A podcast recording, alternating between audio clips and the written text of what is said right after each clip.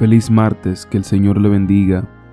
Para hoy tenemos la reflexión titulada Un sustituto glorioso, del libro La fe por la cual vivo, escrito por Elena de White.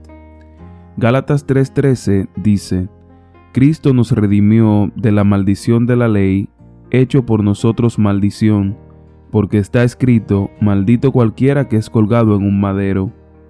Sin Cristo, la ley por sí sola significaba solo condenación y muerte para el transgresor.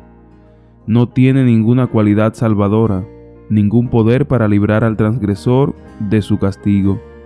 La transgresión de la ley de Dios exigió la muerte de Cristo para salvar al hombre y mantener al mismo tiempo la dignidad y el amor de la ley. Cristo tomó sobre sí la condenación del pecado, abrió su pecho al infortunio del hombre, el que no conoció pecado se hizo pecado por nosotros. Como sustituto y fiador del hombre, la iniquidad de los hombres fue colocada sobre Jesús. Fue contado como transgresor para poderlos redimir de la maldición de la ley. El que cargó con los pecados soporta el castigo judicial por la iniquidad y se hace pecado por el hombre. El pecado tan odioso a su vista fue cargado sobre él hasta que gimió bajo su peso. La desesperante agonía del Hijo de Dios fue mucho mayor que su dolor físico, que apenas sintió.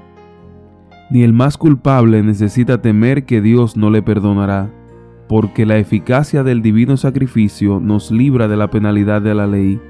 Por medio de Cristo, el pecador puede recuperar su amistad con Dios. El pecado del mundo entero descansó sobre Jesús, y la divinidad otorgó su más alto tesoro a la humanidad doliente en la persona de Jesús, para que el mundo entero obtuviese perdón por medio de la fe en el sustituto.